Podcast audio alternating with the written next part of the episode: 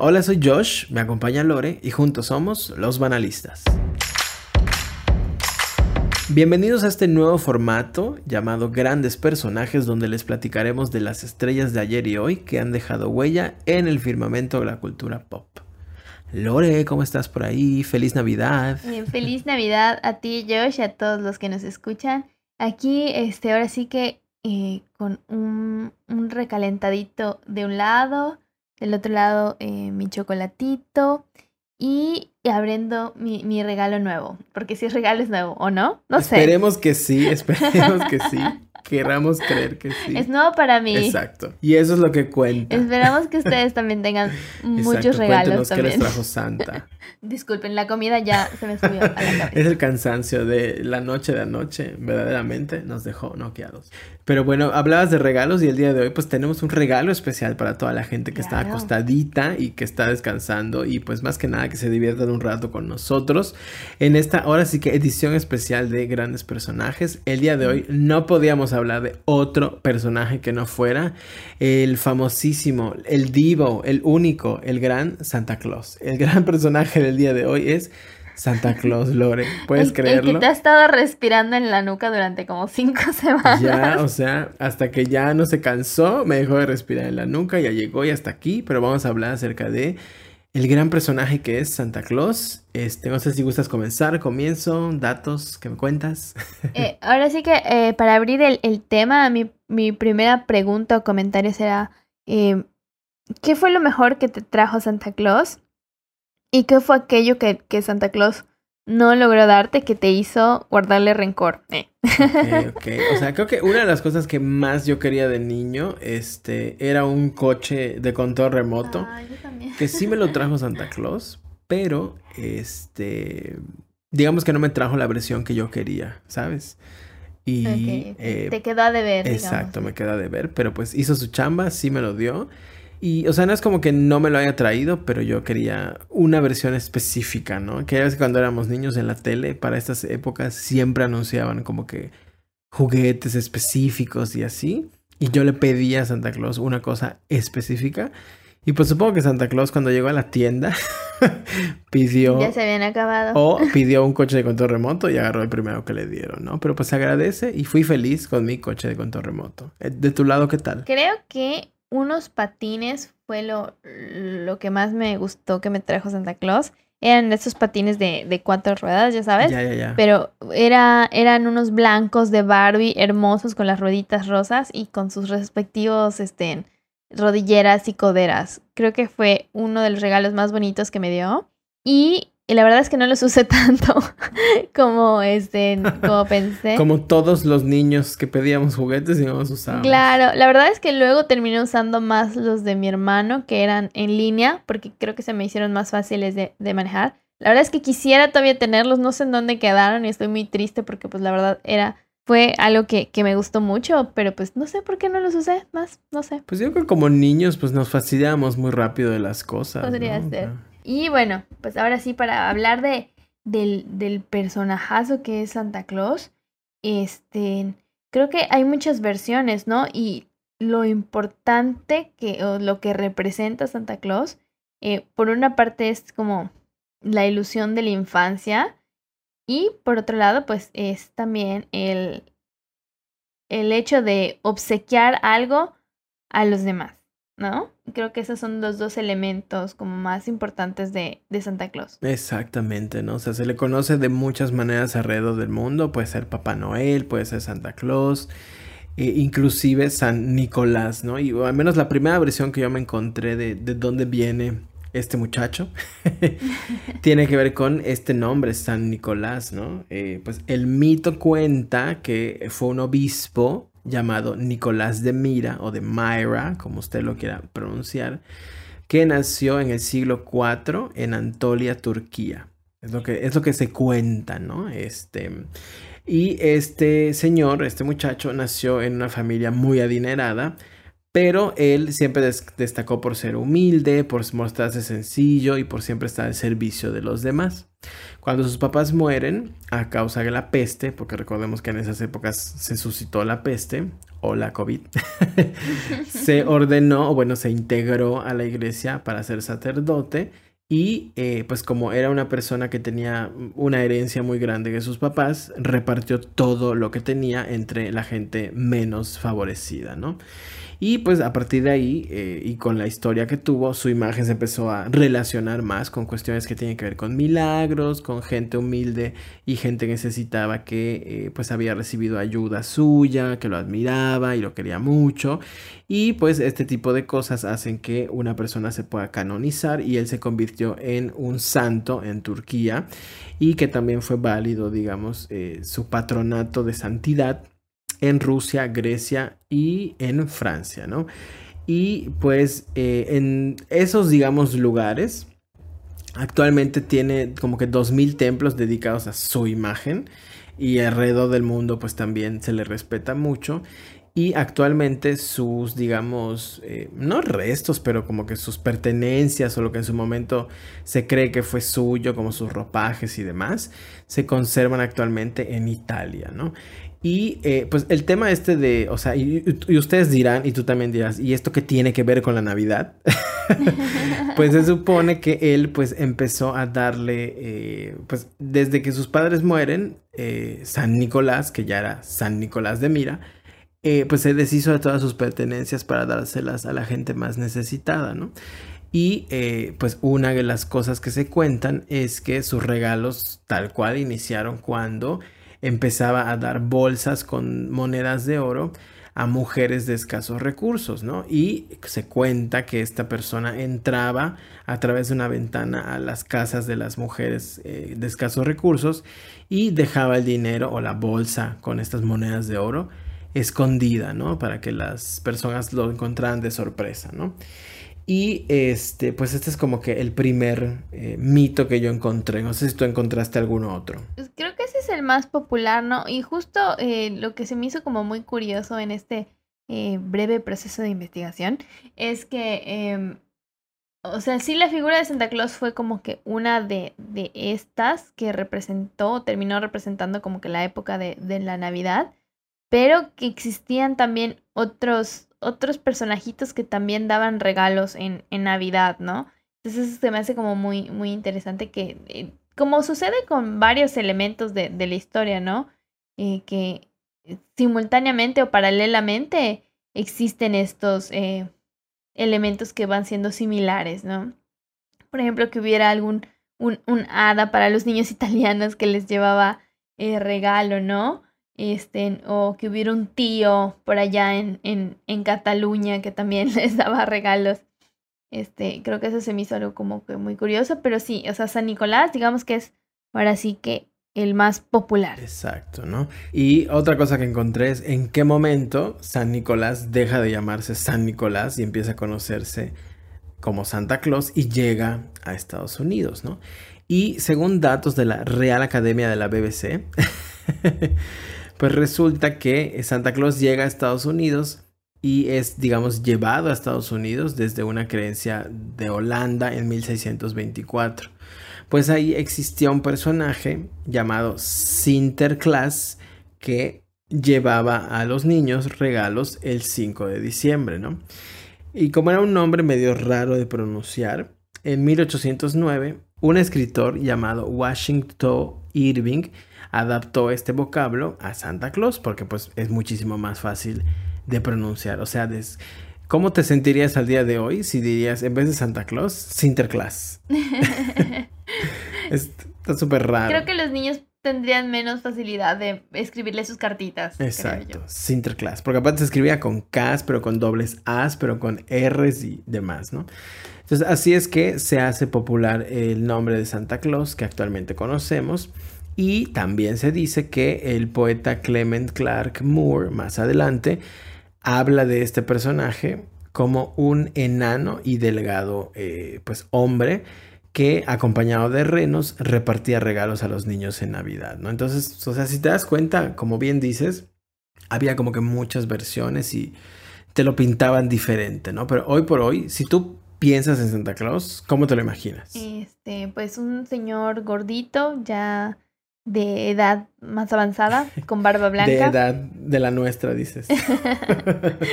un millennial más. Este, que le gusta vestir eh, pues, llamativamente con sus outfits rojos. Exacto, con el color de la pasión. Pues resulta que esta imagen de una persona regordeta, eh, pues digamos que el primer registro que se tiene es de Thomas Nast, que en 1863 diseña este personaje regordete para publicarlo en el Harper's Weekly, ¿no? Y más tarde la compañía Lomen Company, que es una compañía que se dedicaba a crear refrigeradores, incluyó esta pues iconografía en eh, pues comerciales que estaban dirigidos a el Polo Norte, ¿no? Porque pues tenía que ver con refrigeradores y pues se les hizo que tenía todo el sentido del mundo eh, pues meter a este personaje en el Polo Norte, ¿no? Pero yo sé que tú sabes a partir de qué momento y qué compañía es la que se tiene la culpa de que hoy por hoy Santa Claus se vista de rojo. este, pues tengo una sospecha muy directa eh, relacionada con, eh, ahora sí que, el consumo de bebidas eh, azucaradas. Edulcoradas, salborizadas, exactamente. En 1930 se supone que la gigantesca Coca-Cola Company compra los derechos de esta iconografía y le pone en su traje el color rojo. Y desde 1930 Santa Claus es un anciano gordito de, eh, pues evidentemente ascendencia, pues al menos latina, ¿no? caucásica, digamos. ¿eh? Exacto, anglosajona, de barbas largas blancas y de traje rojo. Entonces la culpa, ahora sí que la culpa se la tiene Coca-Cola para ponerle este color rojo, ¿no? ¿Ya sabías un poquito de esto o qué otros datos encontraste o qué sabías al respecto de Santa Claus? Claro, no, o sea, digamos que la, ahora sí que la polémica más grande en la que se encuentra eh, nuestro querido dador de regalos, Santa Claus, es eso, ¿no? Que, que muchas personas pues han visto como que su, su presencia en el mundo actual como pues un elemento de la más pura mercadotecnia, ¿no? Que estén, que básicamente ha ido comiéndose otras tradiciones que, que, existían antes de ello, ¿no? Y podemos estar a favor o en contra de Santa Claus por, por ciertos elementos, pero pues digamos que, que su trabajo es bastante, eh, y ahora sí que bastante respetable, sobre todo para los niños, pero sí, o sea, digamos que para ser Santa Claus necesitas cumplir también con una serie de este, requisitos. O sea, yo, por ejemplo, pues aunque quisiese, no pudiese. Quisieses, chica, pero no pudieses, exacto, ¿no? Y eh, pues el tema este de Santa Claus, como bien dices, es bastante loable, ¿no? El dar alegría a los niños. Y aquí quisiera preguntarte, bueno, si hay niños escuchándonos, por favor, feliz Navidad, adiós. y todos los adultos quédense escuchando. ¿Recuerdas a qué edad supiste que Santa Claus no existía? Y tú así de qué? No existe. Santa Claus existirá por siempre en mi corazón. Em, sí, sí, sí lo recuerdo. digámosle que no fue algo traumático, pero sí memorable. Fue en una ocasión eh, cuando mi hermano, pues ya sabes cómo es la niñez, que cuando uno se molesta quiere hacerle la vida imposible a los demás. Se sabe. Mi hermano se, enteró de que Santa Claus pues no existía porque uno de sus amigos se lo dijo y pues llegó muy molesto a la casa a reclamarle a mi mamá y eh, pues me encontró ahí y me dijo, me soltó la sopa, ¿no? Y Santa Claus no existe, etcétera, etcétera. Y pues un sueño se destruyó dentro de mí y a partir de ese momento no he sido de la misma. La verdad es que este, le voy a echar la culpa a él de, todo lo que me ha pasado a partir de, ese momento. De todos tus traumas. De que no confíe en los hombres ni en la sociedad. Anyway. Oye, estuvo, estuvo muy agresivo esa manera como te enteraste. Un poquito. Yo me acuerdo que, no me acuerdo de la edad, pero sí me acuerdo de la situación. Este, lo que hacía mi, o sea, mi, mi, Santa Claus eran mis papás, ¿no? lo que hacía mi Santa Claus era que, este, dejaba los regalos en casa de una tía y esta tía, esta tía que, o sea, abrazos a mi tía porque pues sí se, sí se fletaba. Esta tía, como no tenía hijos en ese momento, guardaba los regalos de toda la familia. Y al día siguiente, este, pues se encargaba de repartir los regalos en cada casa, ¿no? Una auténtica Santa Claus, tu tía. Una auténtica Santa Claus, ¿no? Entonces yo me acuerdo que una vez, este, desperté temprano porque yo ya quería mis regalos y me di cuenta que en mi casa estaba mi tía, ¿no? Y dije, ah, pues vino, ¿no? Pero yo me di cuenta cómo mi tía estaba dándole los regalos a mi mamá. O sea, como que se bajó de su coche, entró, dio los regalos y seguía como que repartiendo los demás, ¿no? Entonces yo me di cuenta de esto y vi que mi mamá puso los regalos debajo del árbol. Y yo así de, ¿qué está pasando, no? Y ya, ¿no? Pues desde ese momento fui consciente de que no existía. Pero como, como decías, ¿no? ¿Cómo somos de niños que yo juraba y perjuraba? Y me acuerdo que le prometí a mi mamá y a mí mismo y a mi papá que yo una vez vi a Santa Claus. O sea, así de inocente o de naive éramos. Te lo juro. Sí, o sea, yo creo que me terminé enterando por ahí de los seis años. Pero aún así creo que no hubiera como que aguantado más o sobrevivido mucho con, con, esa, con esa tradición. Porque, eh, bueno, yo antes no vivía donde vivo ahora, y vivía en otro, en otro estado.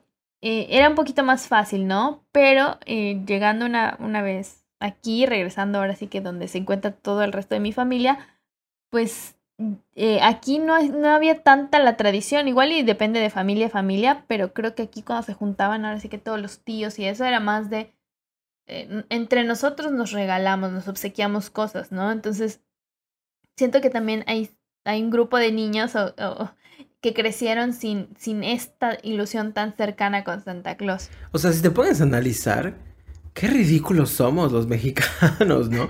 Porque, o sea, a fuerza queremos meter una tradición que no hay forma humana de que exista. O sea, número uno, chimeneas.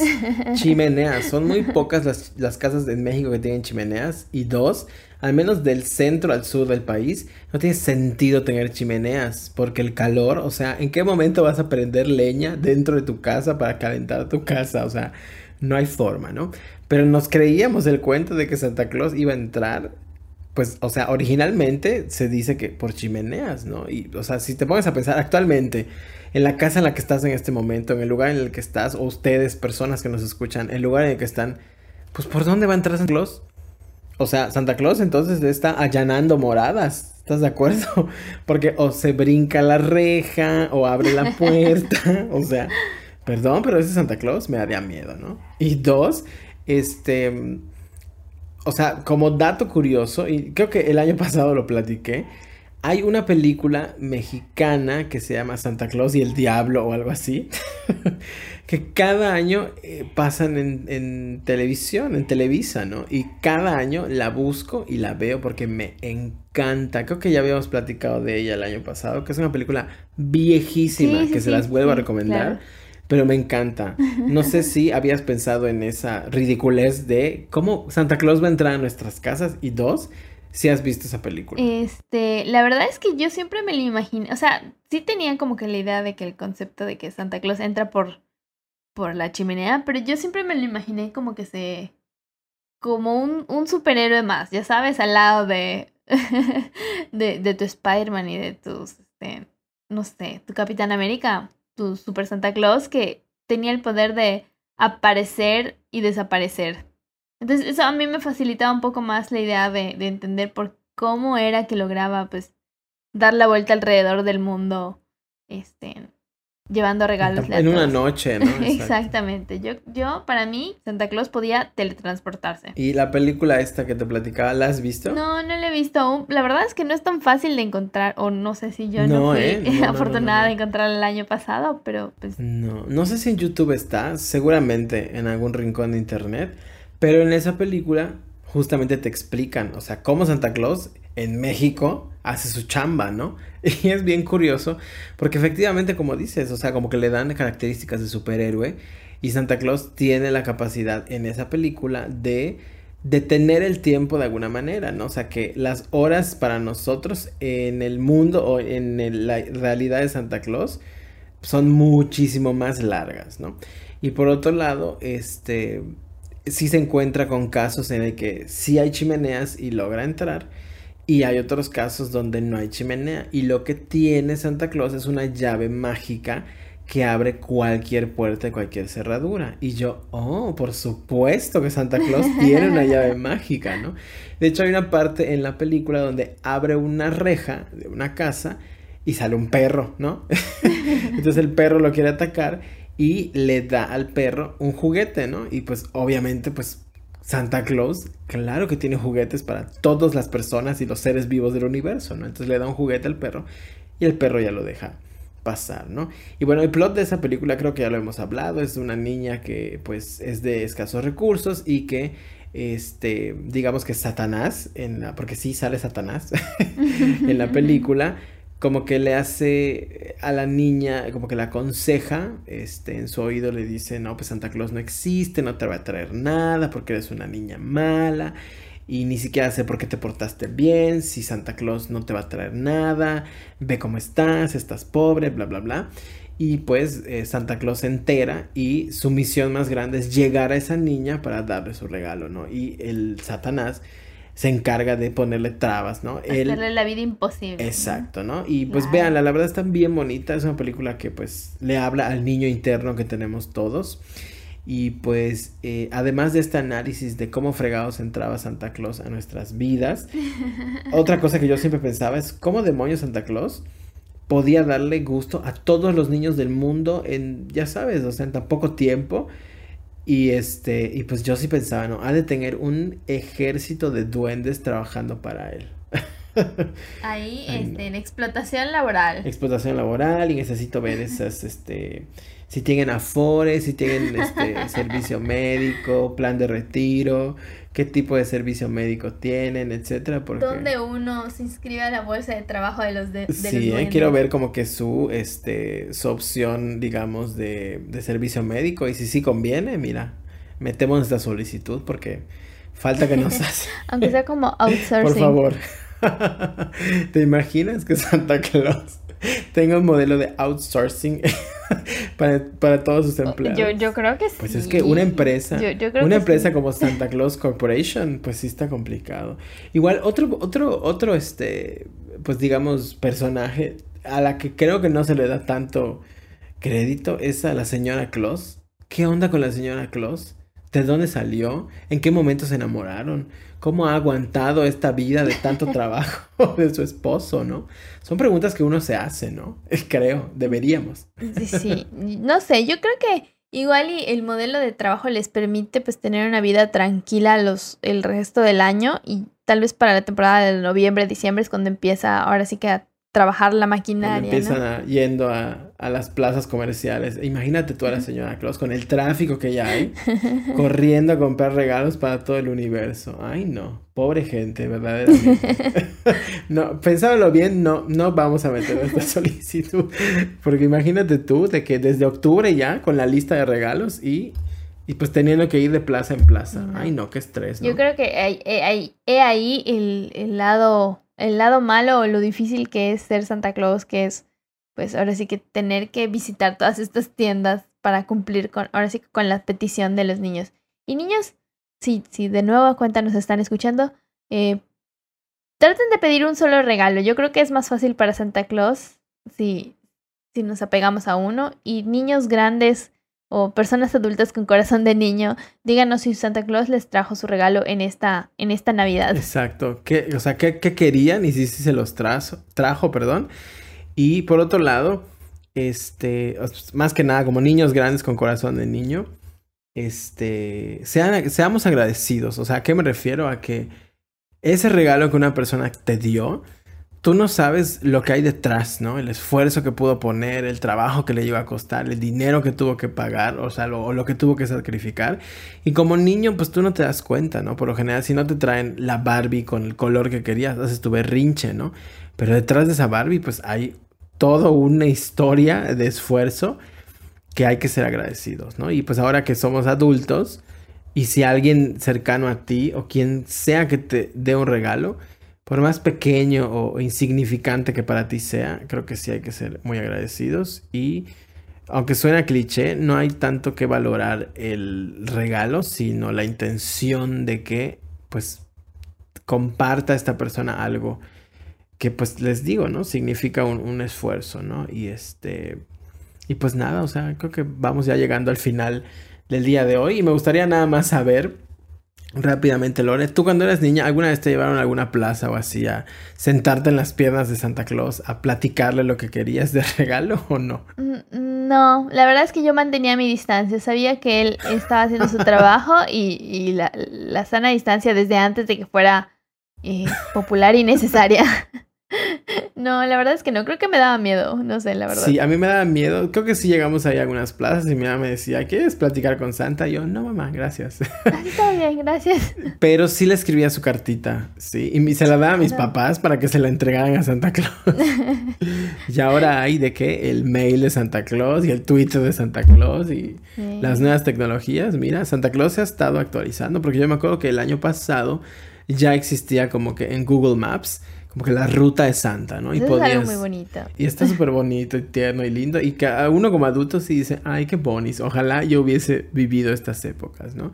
Pero bueno, Lore, ¿algo más que quieras decir de Santa o para Santa? Sí, que, que es que es muy importante proteger a Santa a toda cosa porque es población vulnerable.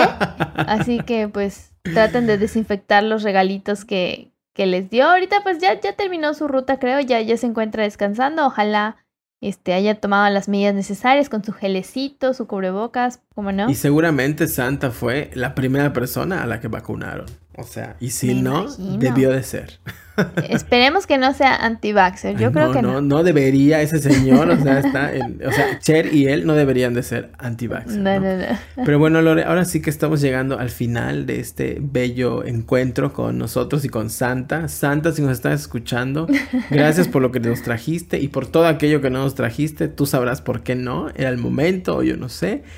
Pero pues bendiciones hasta el Polo Norte a la señora Claus, me la cuidas mucho, a todos tus duendes, por favor, págales aguinaldo. y pues nada, Lore, ¿algo más sobre Santa o sobre ti? no, nada más decirle, Santa, no te guardo rencor por el micronito que nunca me di. He logrado cerrar esa herida.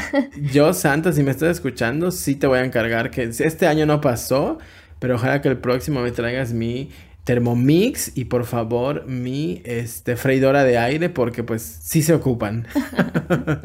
muy bien, muy bien. Ya empezando la lista con tiempo para que le dé chance a Santa Claus de, de encontrarlos. Un año antes, Santa. Un año antes. Pero bueno, Lore, ahora sí que te abrazo a la distancia. Muy feliz Navidad. Espero que te la hayas pasado increíble en tu Nochebuena, que haya hayan llegado todos los regalos y que pues eh, esta Navidad haya sido todavía mejor que la del año pasado. Y te van un abrazo muy cálido a la distancia, feliz Navidad y pues no sé si quieres decir algún mensaje para tus miles de seguidores. Igualmente, Josh, sabes que te aprecio mucho y si, eh, bueno, este es el momento perfecto para, para decirlo. Este, eh, espero también que te la hayas pasado muy bien y pues eh, al igual que todas las personas que nos escuchan, les mandamos un fuerte abrazo. Y bueno, con permiso, porque yo me voy a cumplir con mi maratón de películas navideñas como es una tradición familiar. sí, se antoja. Y pues nada más para que sepan, este año está llegando a su fin, pero usted manténgase pendiente porque vienen pues más sorpresas de los banalistas. Así es que un abrazo también para ustedes. Gracias Lore, gracias por tu tiempo. Y nos escuchamos en la siguiente emisión. Así es. Feliz Navidad. bye bye. Hasta luego. Pop, pop, pop, pop,